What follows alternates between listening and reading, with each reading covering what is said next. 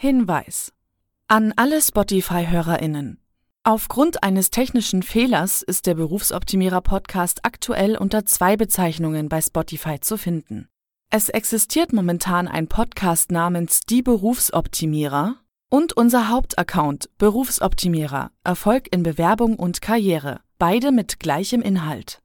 Wir möchten euch informieren, dass wir den Podcast mit dem Namen Die Berufsoptimierer demnächst einstellen werden.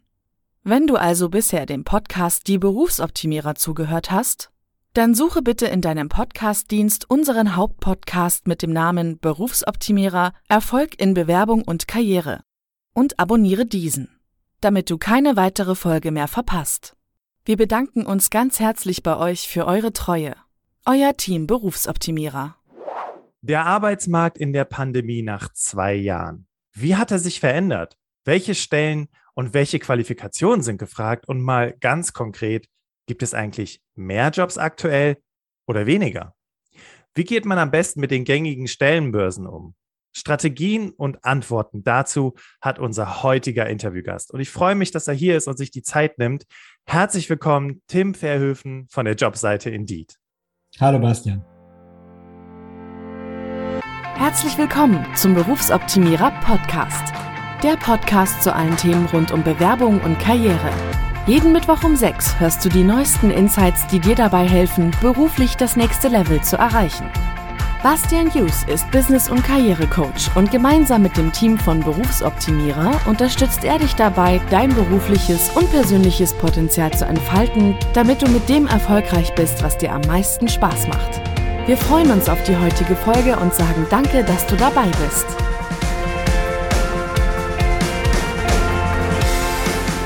Ladies and Gentlemen, ich freue mich auf das heutige Interview mit Tim Verhöfen, denn wir werden ganz, ganz viele Dinge aufdecken, wenn es um das Thema Bewerbung geht. Tim ist ja von der Stellenseite oder von der Jobseite Indeed, kennst du bestimmt, du hast wahrscheinlich schon mal nach Jobs recherchiert und bist dann möglicherweise bei Indeed gelandet.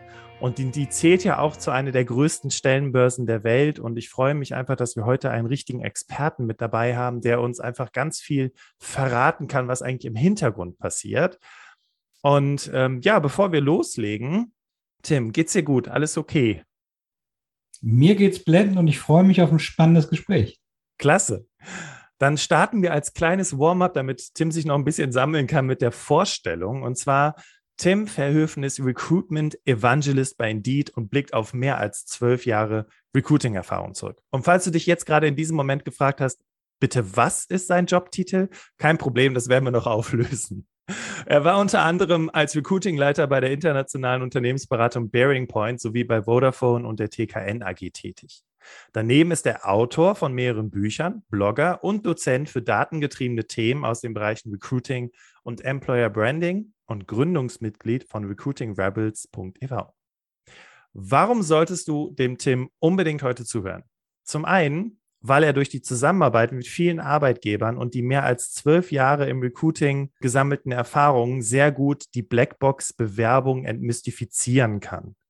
Das ist ja das, was die meisten Menschen spüren, wenn sie auf Jobsuche sind, dass sie eigentlich gar nicht so richtig wissen, was passiert eigentlich mit meiner Bewerbung und wie überzeuge ich überhaupt mit meiner Bewerbung. Und hey, Überraschung, das ist ja das, was ich seit fünf Jahren hier im Berufsoptimierer-Podcast mache und freue mich einfach heute mal jemanden von der Unternehmensseite dabei zu haben. Außerdem ist Tim ein absoluter Nerd, was Daten betrifft. Und daher werden wir heute anhand von Daten genau das tun, nämlich den Bewerbungsprozess rund um die Jobsuche entmystifizieren. Klingt irgendwie ganz schön mystisch, findest du nicht? ich finde, es klingt spannend, aber es ist noch eine Menge Vorschusslorbeeren, die da drin sind. Ich bin gespannt. Ach du, ich bin sicher, die wirst du, die, wird, die wirst du entsprechen können. Ähm, bevor wir einsteigen, so zu, zum Background und so weiter, jetzt mal ganz ehrlich, was ist ein Recruiting Evangelist? Diese Frage werde ich häufiger gestellt, häufig kriege die häufiger gestellt. Äh, ist natürlich naheliegend. Bei uns im deutschsprachigen Bereich kommt der Begriff nicht so häufig vor, kommt ursprünglich aus der US-amerikanischen Tech-Szene, ähm, wo es primär darum geht, Jobprofile zu nehmen, die komplexe Zusammenhänge möglichst einfach verständlich erklären können. Meistens aus dem Tech-Umfeld. Das heißt, bei Firmen wie Microsoft, wie Apple, wie ähm, IBM und so weiter, Salesforce, da kamen sie ursprünglich her. In unserem Fall heißt es, oder in meinem Fall, ähm, Indeed ist eine Jobsuchmaschine. Das heißt, wir arbeiten mit ganz, ganz, ganz vielen Daten, ganz viel Algorithmen, Machine Learning und ganz, ganz vielen tollen Buzzwords im Hintergrund, also relativ komplexe Technologie. Gleichzeitig ist meine Aufgabe, dies einem nicht so technisch affinen Publikum, also dem durchschnittlichen Recruiter oder Recruiting-Leiter, so verständlich zu machen, dass er mit diesen Informationen Mehrwert für sein Unternehmen ziehen kann. Das heißt, ich muss komplexe Sachverhalte sehr, sehr datenbasiert analysieren und so rüberbringen, dass man ohne vielleicht Informatikstudium gehabt zu haben oder ohne programmieren zu können, trotzdem in der Lage ist, die richtigen Rückschlüsse daraus zu ziehen. Oder heute, wie in unserem heutigen Kontext, ohne als Personalerin oder Recruiter mal tätig gewesen zu sein, zu verstehen, was passiert da eigentlich, wenn ich meine Bewerbung abschicke. Exakt. Ja, cool. Alles klar. Und wie kam es dazu? Also, warum hast du dich dem Thema Recruiting so viele Jahre gewidmet und ja, in dem Zusammenhang auch deine Karriere so gemacht, wenn man das so sagen kann? Ich glaube, ehrlich gesagt, wenn ich äh, zurückdenke, Studium, hätte mich jemand gefragt, also Tim, ich glaube, du wirst irgendwann mal in eine Personalabteilung reingehen, hätte ich gesagt, nee, im Leben nicht, im Leben nicht. Habe dann aber tatsächlich im Studium äh, zwei Schwerpunkte gehabt, die eigentlich in der heutigen Tätigkeit auch ganz gut zusammenpassen. Auf der einen Seite ähm, habe ich als Nebenfach Wirtschaftspädagogik gehabt, wo es tatsächlich schon um viele Themen ging, die was mit Personalarbeit zu tun haben. Der Fokus war unter anderem Erwachsenenbildung. Da haben wir auch schon Grundlagen, Eignungsdiagnostik, das heißt so psychologische Grundlagen von Personalauswahl kennengelernt. Und auf der anderen Seite war es ein Statistikstudium. Und das ist gerade in dem heutigen Job, den ich habe, ähm, schon sehr, sehr, sehr sinnvoll warum im Leben nicht Personalabteilung? Du hast wahrscheinlich ein anderes Bild davon, richtig? Ja, ich habe mir das immer so vorgestellt wie so ein, wie so ein Amt. Also staubtrocken, alte Personalakten mit einer großen Staubschicht drauf. Fairerweise muss man sagen, es gibt sie noch, die Personalabteilungen, die auch so aussehen. Ja. Aber zumindest habe ich das Gefühl, über die ja, fast 13 Jahre, die ich den Job mache, dass es äh, Recruiting sich häufig schon noch ein bisschen moderner aufstellt innerhalb dieses Gesamtkosmos der Personalabteilung. Verstehe, okay. Jetzt gibt es ja eine Vielzahl von Stellenbörsen da draußen. Du bist ja jetzt ähm, jemand, der bei Indeed als Recruiting Evangelist, wie wir heute gelernt haben, was das genau bedeutet, äh, arbeitet.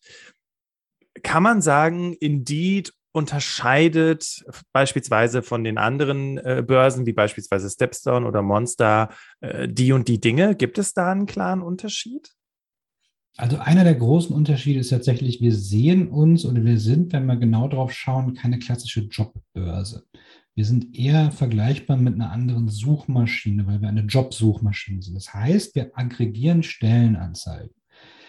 Es klingt jetzt sehr verklausuliert. Das, was heißt das denn am Ende des Tages? Das heißt, wenn ein Jobsuchender auf unsere Seite geht, findet er nicht nur die Jobangebote, wo ein Unternehmen gesagt hat, jo, ich möchte jetzt bei Indeed Geld ausgeben, damit die die Stellenanzeige platzieren, sondern wir crawlen das ganze Internet und haben äh, fast alle Stellen, die online verfügbar sind, bei uns abgebildet also eine klassische Suchmaschine. Dadurch hat der Jobsuchende oder die Jobsuchende, wenn sie bei uns auf der Seite ist, die größtmögliche Auswahl.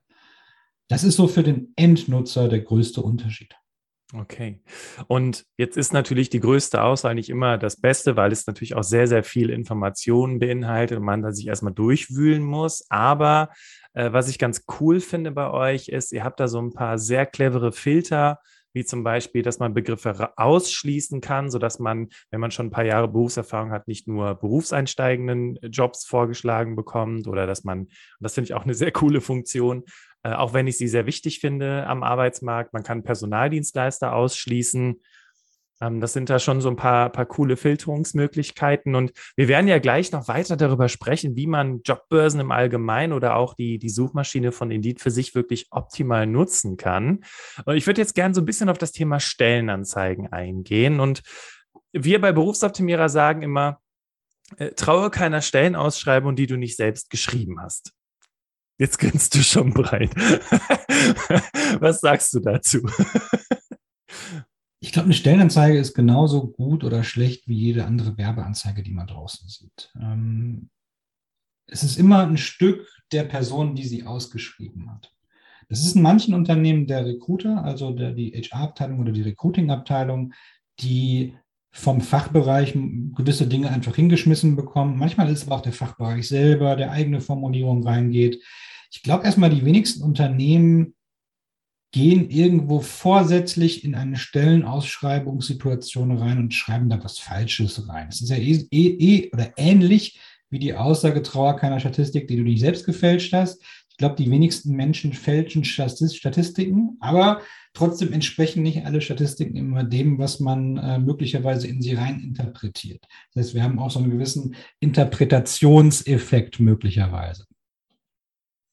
Okay, das heißt also, da ist was dran. Weil auf der einen Seite sagst du, okay, ähm, Stellenausschreibungen äh, werden von unterschiedlichen Leuten verfasst und sind in, dem, in, in, in vielen Fällen, weil viele Unternehmen ja Personalabteilungen haben, gar nicht unbedingt von Fachpersonal verfasst worden. Und, und das fand ich ganz interessant, und das ist die Realität. Ich erinnere mich an diesen Satz, hallo Bastian, wir suchen einen After-Sales-Leiter, Punkt. Und übrigens, ich bin jetzt für die nächsten drei Wochen im Urlaub such schon mal für mich. Ähm, hätte ich nie vergessen. Super coole E-Mail. Ähm, also im Umkehrschluss, was ich damit sagen will, ist, wird leider so erstellt mit den Informationen, mit den dürftigen Informationen, die man dann eben von der Fachabteilung bekommt, was dann häufig eben zu Missverständnissen führen kann, wenn man dann im Vorstellungsgespräch sitzt und dann merkt, worum geht es ja eigentlich wirklich. Eine Stellenanzeige ist für mich immer so ein bisschen wie eine Checkliste. Eine Checkliste bietet ja, bildet ja auch nicht die Realität ab, sondern hat ein paar Fakten. Ob das jetzt die Fakten sind, die mir gerade persönlich wichtig sind oder die mir nicht wichtig sind, das ist individuell, weil jeder Jobsuchende einen anderen Fokus hat.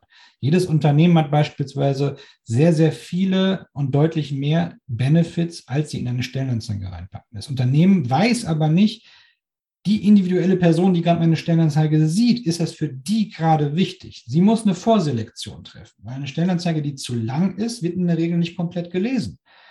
Also müssen Sie eine Best Guess machen, eine Annahme treffen. Das heißt immer, dass das, was in der Stellenanzeige ist, nicht allumfänglich das sein kann, was der Job beinhaltet. Das ist ja genauso im Umkehrschluss, der Lebenslauf bildet auch nicht alles da, was ich kann.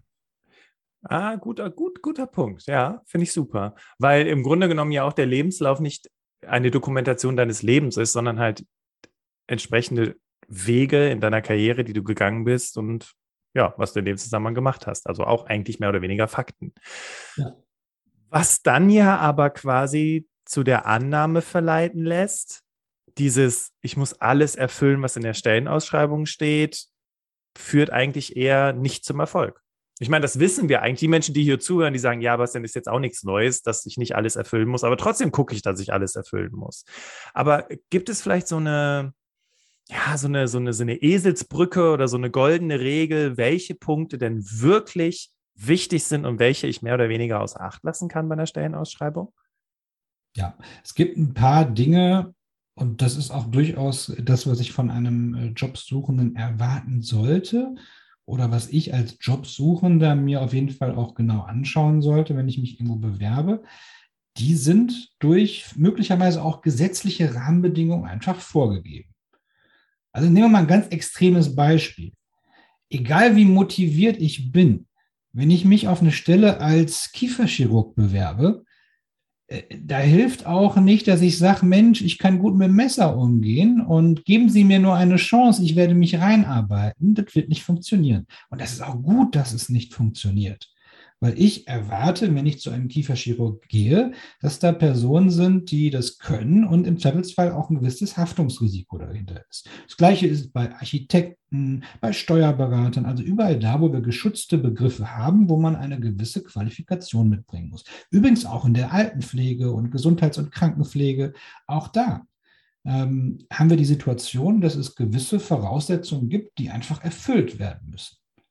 Da ist egal, ob jemand motiviert ist, ob jemand vielleicht Dinge sogar kann. Wenn diese Qualifikation nicht da ist, kann die Firma diese Person gar nicht einstellen.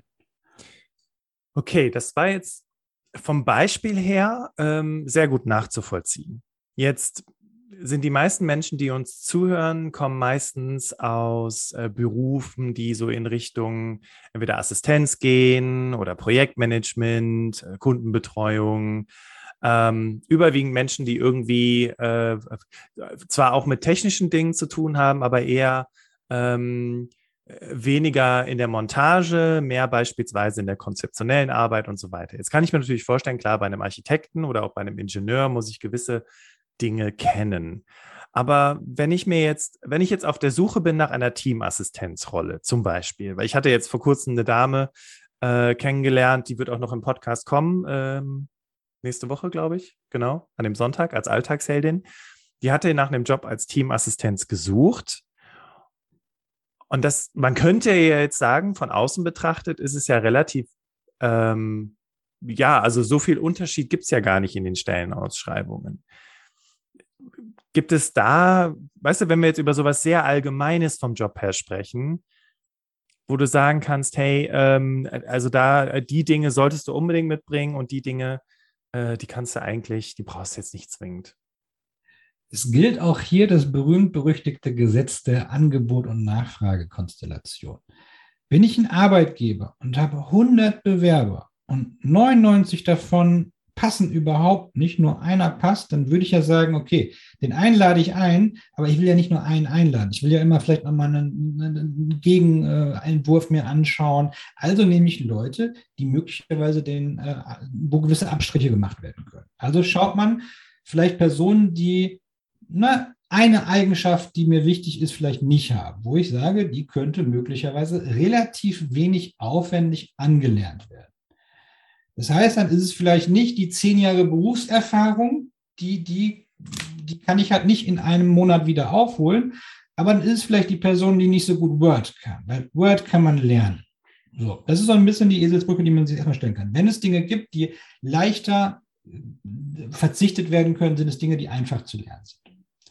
Hat das gleiche Unternehmen von diesen 100 Bewerbungen, aber 99, die alle Anforderungen passen, kann sogar sein, dass Menschen abgelehnt werden, die erstmal nominell auf diese Anforderungen passen, weil 99 passen. Und ich kann mir nicht 99 Kandidatinnen und Kandidaten für eine Stelle als Teamassistenz anschauen. Wahrscheinlich für keine Stelle würde ich mir 99 Kandidatinnen und Kandidaten anschauen, wenn sie alle erstmal formell genügen.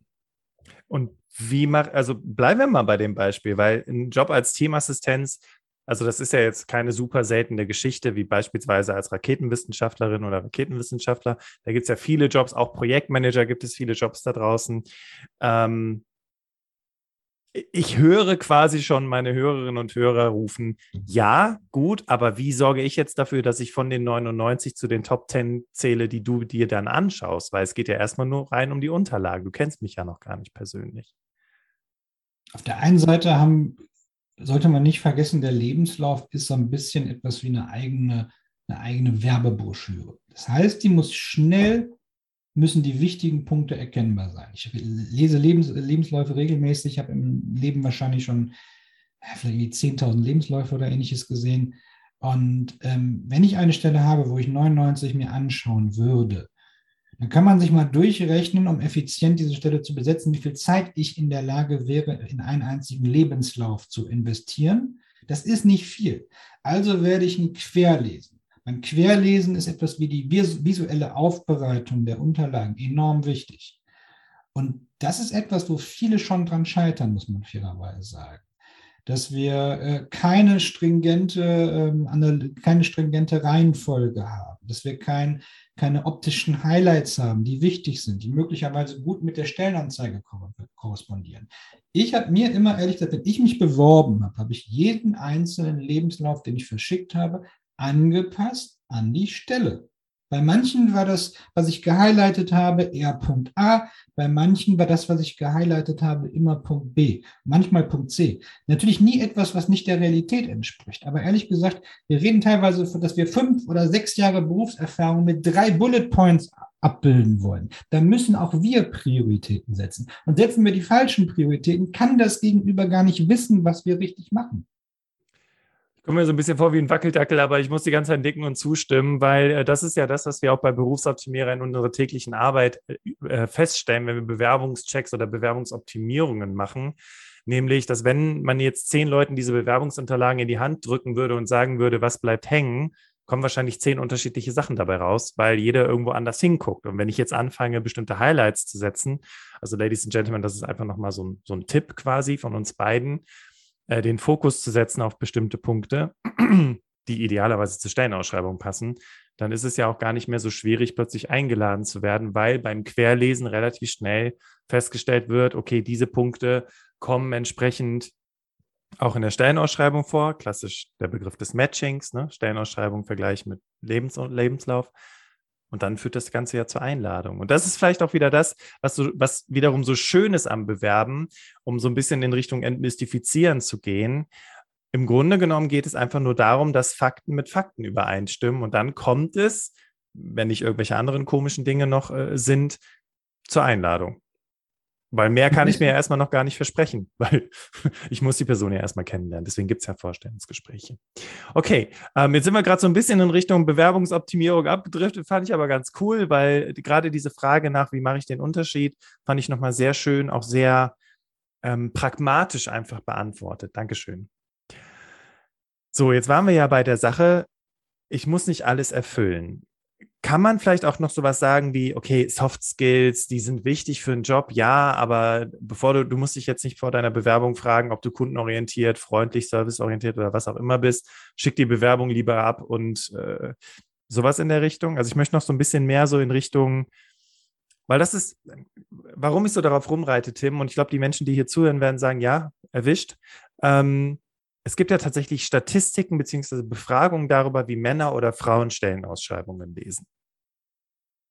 Und äh, liebe Damen, liebe Herren, tut mir leid, aber die Statistik sagt, dass Frauen äh, viel mehr versuchen, alles zu erfüllen, was in der Stellenausschreibung steht, als Männer. Wenn wir das jetzt entmystifizieren, dann können alle Menschen und nicht nur die Frauen endlich aufatmen, weil sie nicht mehr das Gefühl haben, 100 Prozent erfüllen zu müssen oder 80 Prozent erfüllen zu müssen. Können wir da vielleicht noch eine kleine E-Sitzbrücke mit an die Hand geben? Du hast gerade gesagt, Dinge, die gesetzlich erforderlich sind, aber bleiben wir mal bei so allgemeinen Positionen wie einer Teamassistenz. Da hast du gerade gesagt, das, was man erlernen kann, das ist relativ easy. Das, was man nicht erlernen kann, das muss man halt eben entsprechend mitbringen. Was ist das zum Beispiel? Hast du da vielleicht aus deiner Erfahrung? Bleiben wir jetzt mal bei dem Beispiel Teamassistenz oder Projektmanager zum Beispiel. Das, was man schneller lernen kann, sind Tools. Das sind Werkzeuge, würde ich es einfach mal übersetzen wollen. Das ist das Office-Paket.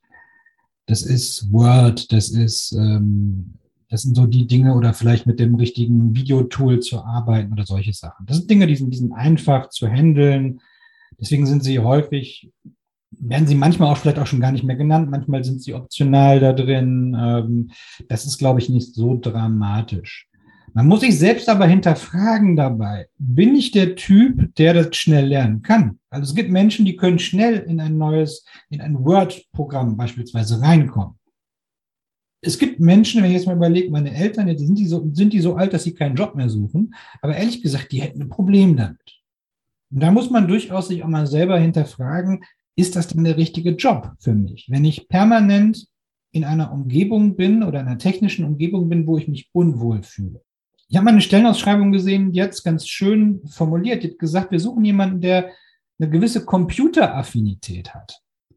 Es klingt jetzt so ein bisschen altmodisch, Computeraffinität. Ne? Da wird man heutzutage wahrscheinlich was anderes sagen. Aber ich habe mit denen darüber gesprochen und die haben gesagt, ja, wir suchen halt Leute, die vielleicht vorher auf der Montage gearbeitet haben. Die haben, sind daran gewöhnt, alles einfach mal handschriftlich runterzuschreiben, bei jeder Sache direkt zum Telefonhörer zu greifen. Ja, und bei uns gibt es Systeme, in die, in die Sachen eingetragen werden müssen. Bei uns wird sehr viel per Chat oder per E-Mail kommuniziert. Das ist bei manchen Leuten einfach ein Knackpunkt, ähm, weswegen sie nicht passen, weswegen wir auch gemerkt haben, zum Beispiel in der Probezeit, es gibt Probleme. Ich ja natürlich schön, wenn so etwas drin ist. Und dann sollte man sich immer wieder die Frage stellen, auch als Bewerberin oder Bewerber, passt das denn zu mir? Hm. Und ich muss tatsächlich auch immer schmunzeln auf Arbeitgeberseite, wenn ich halt irgendwelche noch nie gehörten Systeme in den Stellenausschreibungen lese und selbst nach einer Recherche herausfinde, dass das kein gängiges Tool in dem Bereich ist, sondern das ist einfach das System, was die in der Firma benutzen. Ähm, und äh, wenn man in dieser Firma nicht arbeitet, dann kann man das Tool eigentlich nicht kennen. Aber häufig stehen diese Dinge als zwingende Voraussetzung drin. Aber vielleicht, ähm, was hältst du von dem Tipp, zu recherchieren, was das ist und dann beispielsweise in die Unterlagen reinzuschreiben, ist sowas ähnliches. Also jetzt nicht so platt gesagt, aber äh, vergleichbares ERP-System, sowas zum Beispiel. Auf jeden Fall, das macht Sinn. Also erfahrungsgemäß tief stapeln einige Bewerberinnen und Bewerber. Und das sind meistens die, die eigentlich gut sind. Und es gibt die anderen Bewerberinnen und Bewerber, die eher dann hochstapeln, also etwas zu viel reintun, was vielleicht auch nicht ganz wo dann Business Englisch drinsteht und sonstige Sachen, aber sobald der erste Satz auf Englisch kommt, plötzlich Schnappatmung ausbricht. Ich glaube, ein gesundes Mittelmaß ist wichtig. Es macht immer Sinn, vorher nochmal zu recherchieren, was ist das. Ich kann aus meiner Sicht wiederum sagen, dass ich Arbeitgebern auch ganz klar davon abrate, irgendwelche internen Bezeichnungen, nur intern existierenden Tools mit reinzunehmen, weil das verwirrt natürlich erstmal viele Bewerberinnen und Bewerber. Und im Zweifelsfall sagt man, ah, dann bewerbe ich mich doch eher nicht. Das sind meistens eher die Dinge. Also ich kenne wenige Beispiele, wo die Leute aufgrund von Soft Skills sich nicht bewerben. Was ehrlich gesagt, und jetzt will ich ganz offen reden, auch daran liegt, dass die meisten Soft Skills, die in Stellenanzeigen drinstehen, einfach so oh, absolute Buzzwords sind. Also wenn dann drinsteht, teamfähig. Also es gibt, welcher Mensch würde von sich behaupten, na, jetzt bewerbe ich nicht, weil ich habe es nicht so mit anderen Menschen. Oder wenn ich einen Controller suche, und dann steht drin zahlenaffin. Ja, welcher Controller ist denn bitte nicht zahlenaffin? Ich kenne keinen Controller, der von sich behauptet, naja, so, so, so mit Zahlen habe ich es nicht so. Dann bewerbe ich mich auch nicht auf eine Controllerstelle. Also Teamassistenz, um bei diesem Beispiel zu bleiben, ja, dann steht irgendwie so was Schönes drin wie, sind Sie denn ein Organisationstalent? Ach, ach. Aber weißt du, genauso, genauso lustig ist auch, Sie beherrschen die gängigen Office-Programme. Also eigentlich ist das auch für die Füße, weil, naja, ist doch logisch. Also, ne, so, so aus der Sicht. Aber ja, bin ich bei dir. Und häufig stellt man auch fest, ich muss noch einmal so ein bisschen bashen, äh, dass über die Stelle halt vielleicht drei Bullet Points sind und was man mitbringen soll, 15 Bullet Points erwähnt werden. Ja. Wie ist das aber mit Jobtiteln, Tim? Also Jobtitel da gibt es ja wirklich die äh, verrücktesten Varianten, beispielsweise Evangelist. Nein, Quatsch, kleiner Scherz. aber, aber, also ich meine, jetzt mal ganz ehrlich gefragt, wie hat dich der Job Recruiting Evangelist gefunden? Du hast doch nicht bei Indeed oder bei anderen Jobbörsen das eingegeben. Ähm, es ist die klassische Mitarbeiterempfehlung. Also ich, ich kannte, ich war damals Kunde von Indeed und habe darüber auch einen Recruitment Evangelist, meinen späteren Chef, kennengelernt. Wusste also auch, was macht er. Und dann habe ich mir irgendwann durch Zufall, als ich ein Meeting hatte, mal geschaut, Mensch, was haben die eigentlich für Stellen so offen? Wirklich äh, komplett äh, ohne Hintergedanken, sondern einfach mal auf Neugier, weil ich das immer einen schönen Start auch finde. Und da habe ich gesehen, dass diese Stelle ausgeschrieben war. Und das war für mich natürlich dann nochmal zu sagen, ach Mensch, guck mal, der Job klingt doch ganz interessant. Ich weiß, was hinter diesem kryptischen Titel ist, weil sonst hätte ich mich, glaube ich, nicht drauf beworben. Ja, und wie äh, jetzt, jetzt, ne, die Menschen, die hier zuhören, okay, äh, was mache ich denn dann jetzt mit den Jobtiteln? Also Jobtitel, soll ich die jetzt nutzen zur Orientierung oder schlägst du vielleicht sogar eine andere Art der Suche in Stellenbörsen vor?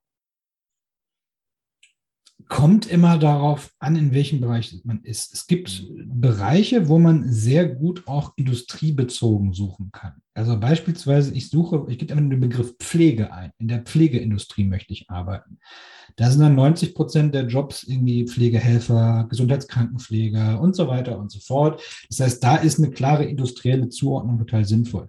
Bin ich Softwareentwickler, dann habe ich halt keinen Fokus auf eine Industrie. Ich kann ja in der Automobilindustrie arbeiten oder in der Telekommunikationsindustrie als Teamassistent genauso.